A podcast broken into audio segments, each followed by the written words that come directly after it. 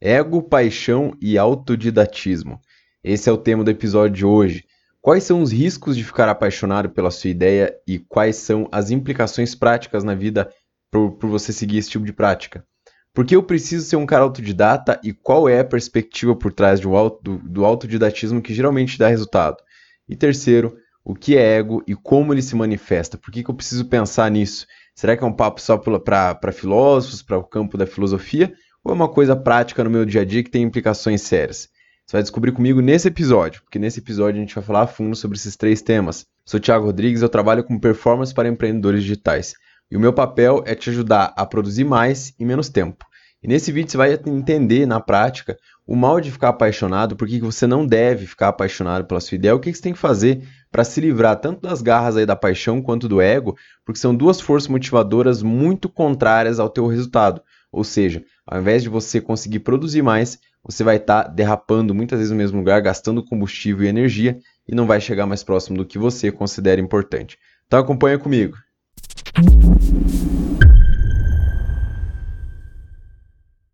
Vamos começar então falando sobre o ego. O ego ele tem capacidade para destruir vidas, negócios e empresas. Não é um caso isolado, não é dois casos, não são só três aí. A história tem uma série de casos de pessoas que tiveram um fracasso ou um sucesso muito é, repentino e em seguida tiveram a maior tristeza da sua vida.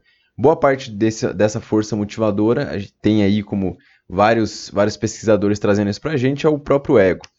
O ego também tem a capacidade de cegar até as pessoas que são mais inteligentes. Então, é, não significa que se você é uma pessoa inteligente ou uma pessoa que teve escolarização, ou seja, você foi para a escola, se formou e tal, não significa que você está livre do ego. Aliás, muito pelo contrário, você vai entender o porquê. E o, o, ego ele também tem a capacidade de destruir até mesmo os relacionamentos mais fortes. Então você repara que não importa o quão inteligente eu seja, não importa o quão desenvolvido eu, eu, eu seja de forma de, de, escolarização ou até mesmo de prática, o ego ele pega na perna de todo mundo. O ego é aquele, aquele fantasma que vem no meio da noite puxar a pessoa pelo pé na cama, só que ele não só assusta, na verdade, ele pode acabar muitas vezes com a vida da pessoa. Mas é importante a gente começar aí falando, tá, Tiago, mas ok, eu entendi, isso aí é um, pô, é, é, é difícil, né, uma coisa é, que não importa quanto eu estude, não importa quanto eu saiba, o que, que eu tenho que fazer, né? Primeiro a gente, tem que entender o que, que é o ego. Vamos começar, eu gostei muito da definição do que o Ryan Holiday, Holiday deu nesse livro, nesse livro dele aqui, O Ego é Seu Inimigo, já fica a recomendação para leitura. O ego que se referimos com maior frequência tem uma definição mais casual. É uma crença doentia na própria importância, é arrogância, é ambição egocêntrica. Essa é a definição que usaremos neste livro. É aquela criança petulante dentro de cada um, que prefere fazer as próprias vontades acima de tudo ou de qualquer pessoa. A necessidade de ser melhor do que, mais do que, reconhecido por, muito além de qualquer utilidade plausível. Isso é ego, meus amigos. É o senso de superioridade e de natureza que ultrapassa os limites da autoconfiança e do talento. Eu vou seguir essa mesma é, linha de raciocínio que ele usa no livro, como definição de ego, ele traz para a gente aqui de uma, de uma, forma muito mais prática. Então, é, o ego ele geralmente se manifesta muito naquele tipo de pessoa que é sabichona, sabe, Cris? Você provavelmente tem um, um, sabichão aí no teu, no teu círculo de amigos. Aquele cara que sabe tudo, é aquele cara muito bem informado, é aquele cara que já leu, que já viu, que já foi atrás, que ele já sabia, eu já sei. O, o sabichão, ele sempre diz isso. É incrível. Eu já, não, eu já sei isso aí que você está falando. Você nem termina de falar, ele já sabe daquilo que se trata. Inclusive, ele tem o hábito, geralmente, de te interromper. Porque ele já sabe o que está falando. Então, é, ele, ele, ele, tem, ele tem que falar. Então, o grande ponto negativo da gente se, se ver muitas vezes um, um sabichão é muito perigoso porque a gente estuda, né? Eu gosto muito de ler, eu gosto muito de estar tá me, me educando, eu gosto muito de estar tá indo em busca e tudo mais, mas eu peguei uma, um hábito que eu reforço cada dia mais, que é de, cara, não interrompe, não importa. Você tá, se você é um cara que é especialista em marketing digital, escuta o cara que está falando sobre marketing digital que não é um professor. Esse cara tem muito a te ensinar. Não importa, se você vê os melhores professores do mundo, eles, eles falam muito pouco. Eles falam muito pouco, eles são um bom. Um, um professor, ele é acima de tudo um bom ouvinte. Ele não é, acima de tudo, um bom palestrante, né? E tem um monte de amigo, eu, inclusive, eu tô falando isso porque foi uma parada que eu errei muito, muito, muito, muito quando eu comecei, de sempre querer falar e querer expor aquilo que eu sei e tudo mais. E, cara, não seja o palestrante do teu, da, da tua mesa. É, é, é foda às vezes. Porque se torna chato, entendeu? E não importa se você sabe, se o conhecimento é interessante, talvez seja interessante pra caralho, mas pra você, não pro outro, naquele ambiente que você tá. Já errei bastante nisso. E, e hoje peguei, peguei o hábito de, cara, eu, eu falo metade do que eu ouço. Então é, é meio que uma razão de 50% aí. Eu, se a pessoa, se eu vou passar um minuto falando, eu tenho que ficar no mínimo dois quieto. É meio que, assim, claro que eu não fico contando os segundos ali, mas tenta estudar um pouquinho isso para você praticar, que você vai ver que, cara, você conhece muito mais o outro, você fica muito mais presente, porque quando você quer falar, às vezes você descola da realidade, você descola da presença, porque você viaja ali nos seus pensamentos, no livro que você lembrou, nas lembranças, né, que você teve ali falando sobre aquele assunto que às vezes é tão cativante para você, e é compreensível. Mas em outro ambiente que ele se manifesta muito é nas pessoas que não sabem ouvir. Tava falando aqui, é, a pessoa não sabe ouvir nem numa conversa simples, não importa. A gente falou um pouquinho de um cenário aqui, imaginando um cenário onde fosse, sei lá, um debate, um evento, alguma coisa do tipo. Mas vamos imaginar um, um cenário comum, assim, você está numa roda de amigos, num barzinho, tem aquele cara que, pô, o cara não sabe ouvir, você vai falar, ele te interrompe, é chato, é, ele já sabia. Então, assim, ele é um pouco do sabichão, ele é pior, ele, é, ele sabe tudo e ele te interrompe. Então, é, é, é geralmente é nesse cara bem informado que você vai encontrar um cara que muito provavelmente está fudido. É, é, é foda a gente julgar desse jeito, e desculpem o, o palavreado, mas geralmente o cara que não sabe ouvir e o cara que fala demais, ele geralmente é o cara menos afortunado da mesa. Pode parar para reparar, não é regra, mas geralmente você vai notar esse princípio. O cara que mais fala, o que mais sabe, esse o sabichão, ele geralmente é o cara que está mais quebrado na mesa, é o cara que está com menos recurso, com mais problema, com mais dívida até mesmo. Não é uma regra, mas você vai reparar muito. Napoleon Hill, no livro dele, do, nas 16 Leis do Sucesso, falava muito sobre isso. Geralmente você vai ver onde você encontrar uma pessoa que fala muito e que sabe tudo, você vai encontrar uma pessoa pobre. Mais ou menos uma frase assim que ele falava no livro. Concordo muito, se você parar para reparar um pouco, não precisa nem assim fazer um grande estudo como Napoleão Hill fez aí de uma vida para entender as leis do sucesso. Você vai, pode reparar no teu círculo mesmo. E o que, que a gente faz, né, então? Porque o ego, todo mundo fala de ego, mas eu, eu poucos vídeos e poucos lugares, um, um dos poucos lugares foi o livro, que eu entendi o que, que eu posso fazer a respeito, né? Porque muita gente fala do ego e tal, mas o que, que eu faço na prática? É difícil, mas muitas vezes a gente se pega nesse mesmo perfil. Quando você começa a fazer uma autoanálise de como você se comporta, você encontra coisas ali que você não gostaria. Ou isso acontece com muita frequência é, nas pessoas com quem eu converso, e já, já aconteceu comigo também, de você criticar muito uma atitude que o outro, que você odeia no outro, mas que você acaba fazendo, você acaba absorvendo. Então, ah, o fulano lá fala demais, odeio ele mas você é um cara que fala demais. E quando você passa, faz uma autoanálise, para para reparar o teu comportamento nas conversas, nas reuniões, entende? Para para perceber se você não tá caindo um pouco nessa armadilha. Eu estou falando só de três. Do cara que é sabichão, do cara que fala, fala demais e o cara que está sempre atualizado, né? Geralmente eu falei de três só, mas o ego se manifesta aí de milhares de formas, milhares, milhares, milhares de formas. Pessoa que sempre quer aparecer, a pessoa que é o centro das atenções. Então, nesses perfis aí a gente consegue encontrar um cara é, doente aí na, na própria importância, como, como tem a definição no livro. E então, retomando aqui, o que, que eu faço? Né? O que, que quando eu me percebo tendo essas atitudes, o que mata o ego afogado é a humildade. O que mata o ego afogado é a humildade. Por quê? Você precisa ser modesto, sabe? A, a, a, se você parar para reparar, muitas das vezes as melhores pessoas que você conhece, as melhores que você conhece, elas são pessoas modestas, pessoas humildes. E quando a gente está de dentro para fora pensando em ser mais humilde, muitas vezes pode soar como uma derrota ou como eu me colocar como menor numa situação. Ah, mas eu não posso falar o que, o que eu sei. Não, não é isso. Mas é meio que uma questão de entender o momento certo, é de encaixar melhor para que uma conversa flua melhor, entende? Então a questão, na verdade, é você buscar ser modesto e não se, ser, é, se inferiorizar numa conversa. São coisas distintas. Uma pessoa modesta geralmente é aquela pessoa que sabe ouvir, e aí eu falei lá no início que, é, que o ego se manifesta em pessoas que são muito bem escolarizadas, né?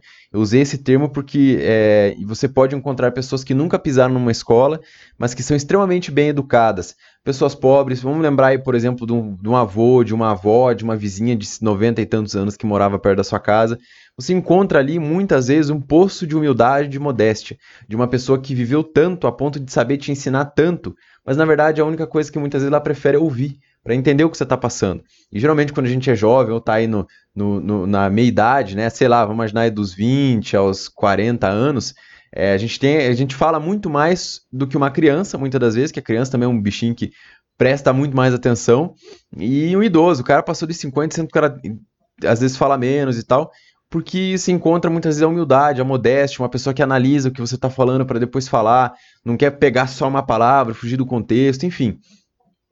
É meio que ter os pés no chão, sabe? É ter os pés no chão numa conversa, ter os pés no chão no teu negócio, é ter os pés no chão na realidade. E você é ser acima de tudo, além de ouvir, é ter humildade emocional. Que, o que, que significa humildade emocional? É que não importa se eu sou empreendedor e a pessoa é CLT, eu não sou melhor que ela. E não sou melhor que ela porque eu passo mais dor muitas vezes. Eu, como empreendedor, eu, eu, eu, eu ou diversos outros empreendedores aí, passaram muito mais dores muito mais problemas porque um empreendedor ele vai atrás de problemas frequentemente, diariamente. Eu estou indo atrás de problemas, então é um trabalho que é bastante solitário muitas das vezes, porque é, você não pode passar o pânico muitas vezes para sua equipe, porque nem todo mundo sabe lidar com a sua pressão quando você está, por exemplo, à beira de uma falência na empresa, quando o produto vai mal, quando as estatísticas estão te mostrando que você pode estar tá, é, indo para um caminho ruim na sua empresa, no seu produto, nas vendas, seja lá o que for. Mas é você ter, acima de tudo, humildade emocional.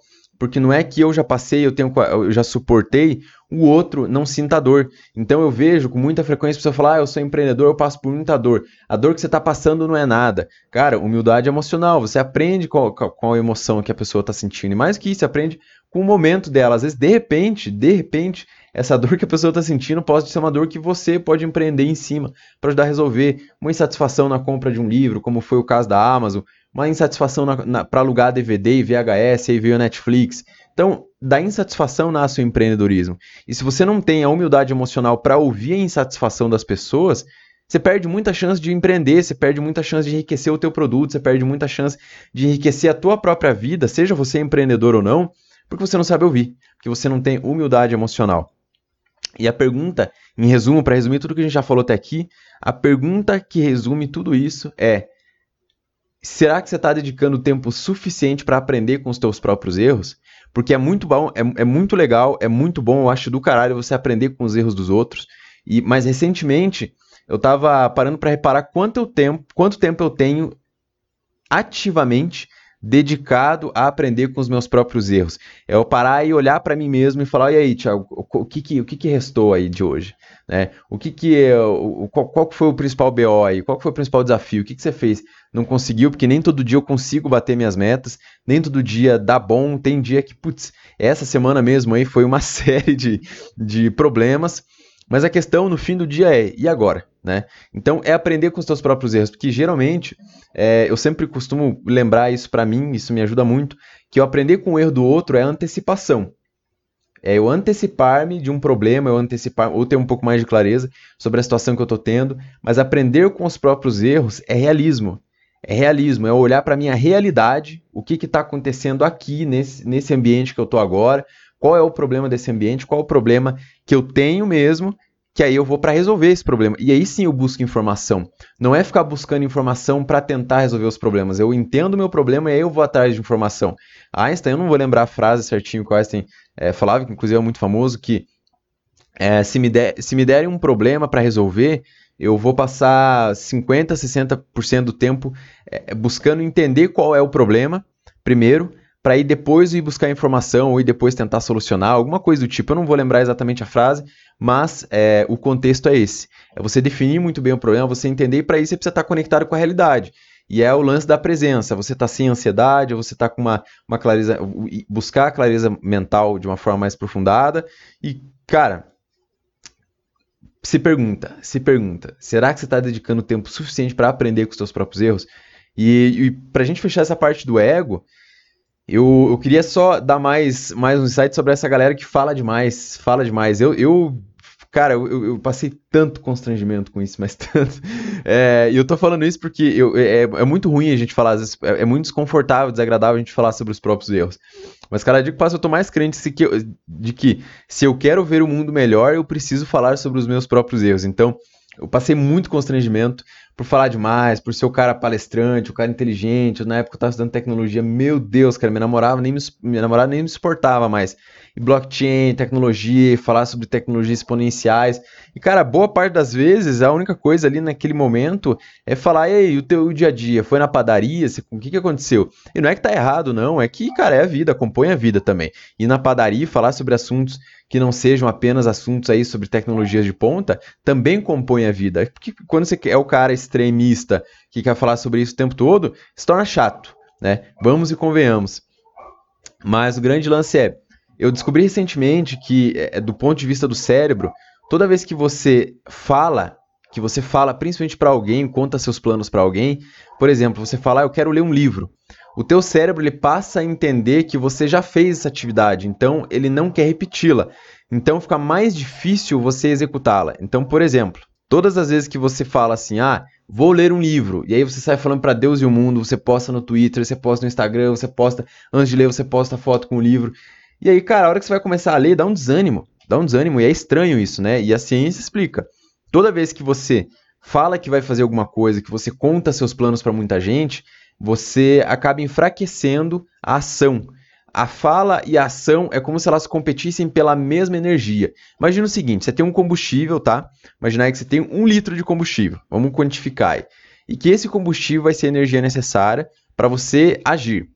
Mas imagine só que toda vez que você fala, é como se você abrisse a torneirinha desse combustível e se esvaísse um pouquinho. Então, por exemplo, eu vou e falo para minha namorada que eu vou fazer tal coisa. E aí, imagine que 100 ml desse combustível se esvazia posto no Twitter ali que eu vou fazer tal coisa, fazer essa ação. Aí mais 100 ml ali vai. Então, quando você para ali para fazer a ação de fato, para agir de fato, às vezes você nem tem mais combustível, entendeu? Então, a fala e a ação competem pela mesma energia. Entenda isso e, cara, tua, a tua capacidade de fazer, de ação, vai aumentar muito.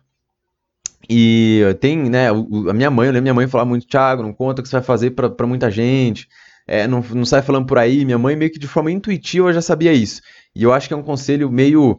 É, meio genérico, assim, né, de família, do pessoal mais antigo, não, fica, não sai falando por aí das coisas que você vai fazer, o que você ganhou e tal, porque fulano vai achar isso, fulano vai botar o olho gordo.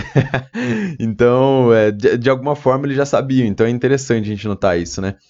É, e, e toda vez que você sai falando por aí, basicamente, você perde um pouco da chance de você melhorar, porque vai, vai soar como se você já soubesse do ponto de vista do cérebro. Então você vai perdendo né, essa, essa capacidade que você teria de agir. Outra questão importante que a gente falou no início aí, que seria debatida, é a paixão. Quais são os riscos da paixão? Né? Por que, que eu não posso estar extremamente apaixonado pela minha ideia? Quantas pessoas você conhece que ficaram cegas pela paixão? Por aquela pessoa lá, aquela mulher ou aquele, aquele homem lá nos, de 20 anos, da faculdade, que você ficou completamente enlouquecido, ou daquela sua primeira, primeira vez que se apaixonou na vida, você ficou praticamente retardado, você ficou praticamente inconsequente. Aos 16, 17 anos, o jovem tem uma vontade louca de sair por aí desbravando o mundo com o seu companheiro eterno.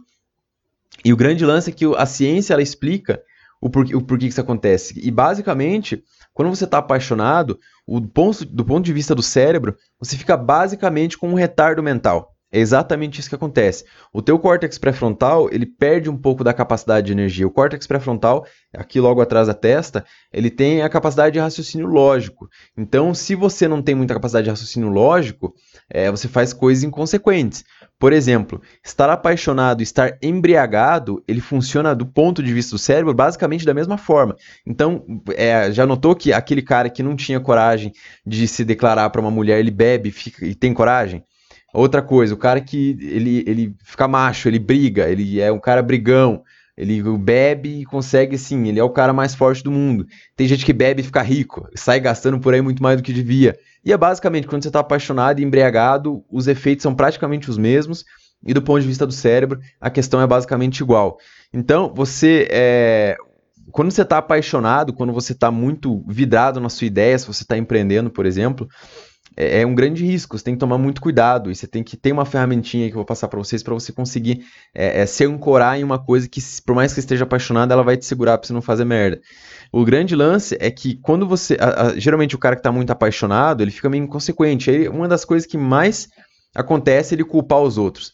Recentemente saiu aí um, um episódio de uma série, eu não sei qual canal que passa, eu vou deixar os, os direitos autorais todos aqui embaixo é, desse vídeo, mas é do, de um cara, de um restaurante que chama Pé de Fava, eu acho que é daqui de São Paulo, onde o, o chefe de cozinha, o Jacan, foi fazer uma reestruturação no restaurante. O cara se inscreveu no programa e tal, e o Jacan foi lá para reestruturar a empresa, porque o negócio estava literalmente à beira da falência.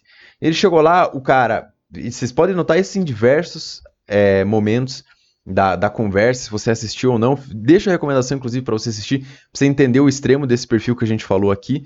Mas o cara ele é extremamente apaixonado pela sua ideia.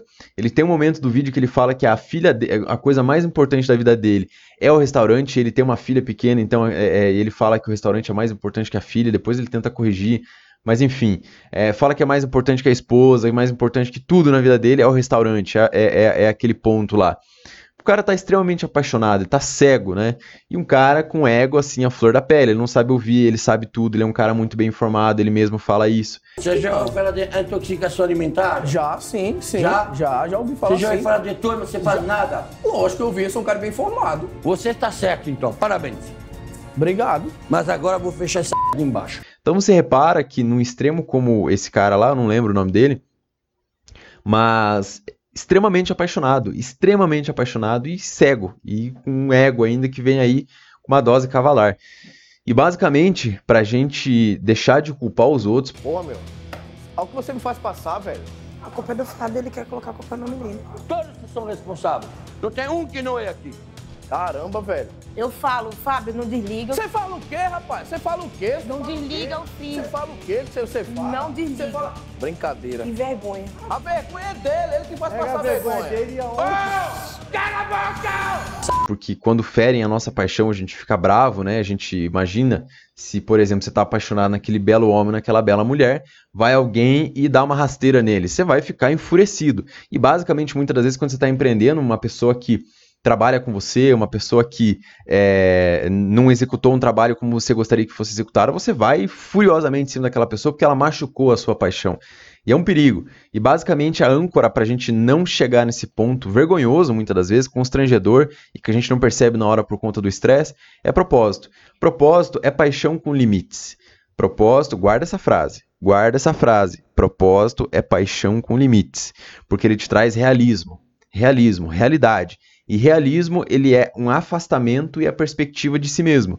É o lance de você praticar um afastamento das suas próprias ideias, das suas próprias paixões. É você ter, retomar uma posição meio que de humanidade, uma posição de uma pessoa qualquer, para observar a tua ideia. Porque é muito importante você ser um cara é, com profundidade na sua ideia, é necessário, mas é importante você entender, voltar lá atrás em como é qual, qual é essa visão dessa, dessa empresa para as pessoas comuns, as pessoas que não, não têm o mesmo conhecimento que o seu, para as pessoas, entende? Os seus consumidores, muitas das vezes.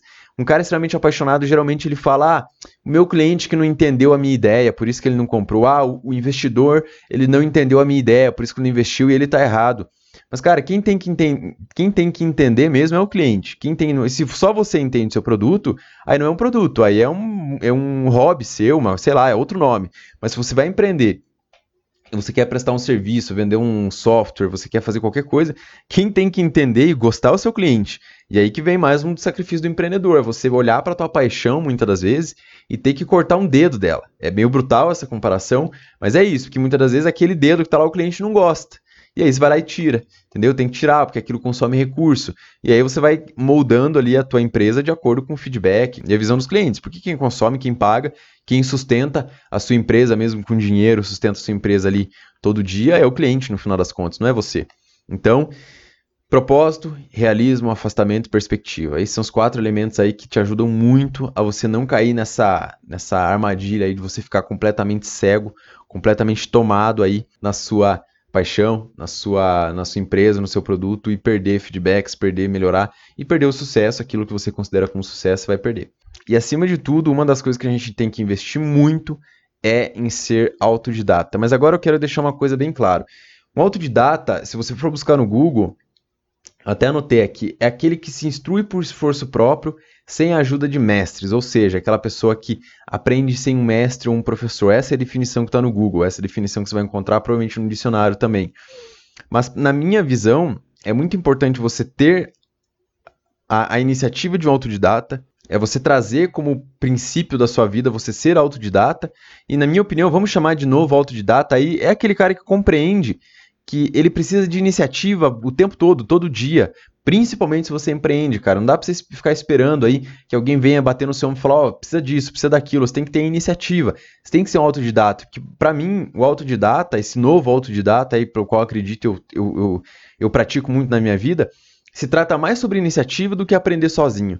Porque eu, eu não faço a mínima questão de aprender sozinho, inclusive, muito pelo contrário, gosto muito de aprender muito com as outras pessoas, gosto muito, e inclusive, um dos projetos que a gente está movimentando agora é criar networking programado para as pessoas, criar meetups online, experiências educacionais, é o que eu estou focando agora, estou fundando minha empresa. É a primeira vez, eu acho que estou falando sobre isso. Fundando minha empresa, a, a, segunda empresa, agora focar em experiências educacionais, porque, cara, eu tô cansado de ter que ir só em evento para poder me conectar de forma profunda, muitas vezes com conteúdo, cansado de ter que pagar mil, dois mil, cinco mil, dez mil, é, mais estadia, mais não sei o que, para poder se conectar com pessoas. É, vamos trazer isso para o digital, e essa, é, é, esse é o principal ponto que a gente vai trazer aí através das experiências educacionais. Fiquem atentos aí aos próximos episódios. Mas o principal lance do autodidata é você buscar de por conta própria.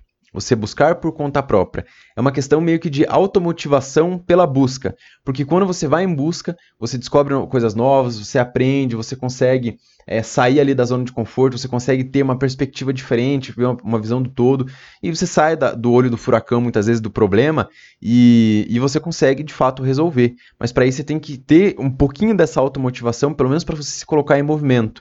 Né? Até a lei da física é mais difícil a gente se colocar em movimento do que manter o movimento, né?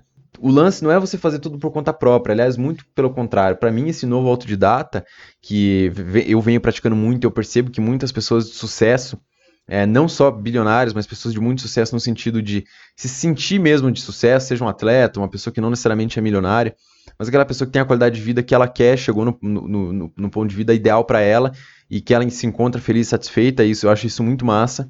Nem todo mundo precisa ser milionário ou bilionário para ser feliz. É... E o grande lance é que essas pessoas têm muita iniciativa, né? É, é, ser quase um atrevido aí, um atrevido no sentido de você ir em busca, ir atrás, fuçar, é, é, perguntar, questionar. E é por isso que eu queria te convidar para se conectar comigo na quinta-feira agora, dia 7 do 11, às 8 horas da noite, para participar da Masterclass Virando o Jogo. Na Masterclass Virando o Jogo você vai aprender a como definir, planejar e otimizar a tua rotina sem overdose de informação. Masterclass no jogo é o resultado de alguns anos de pesquisa, de alguns anos de, é, de conhecimento, aí seja através das mídias sociais, através de livros e tudo mais, que eu vou compilar esses três pontos, esses três pilares aí que você precisa, seja você um empreendedor digital, seja você uma pessoa que quer começar agora a empreender no digital do jeito certo, ou seja você uma pessoa que está em busca de performance aí para melhorar e tornar a tua vida, a tua carreira cada vez melhor. Você está mais do que convidado. O link para se inscrever vai estar tá aqui embaixo na descrição desse episódio. E lembra, vai ser ao vivo e gratuita. Vai, não vai ficar disponível o replay, tá? Vou deixar adiantado. É, eu quero que as pessoas que estejam lá naquele momento, é, elas, elas consigam tirar suas dúvidas, perguntar. E vai ser uma masterclass memorável. Vai ser foda, foda mesmo. Espero vocês lá. Não se esquece, se inscreve agora e garante sua vaga gratuitamente. O link está aqui na descrição. Vou ficando por aqui. Um forte abraço a todos vocês e até mais.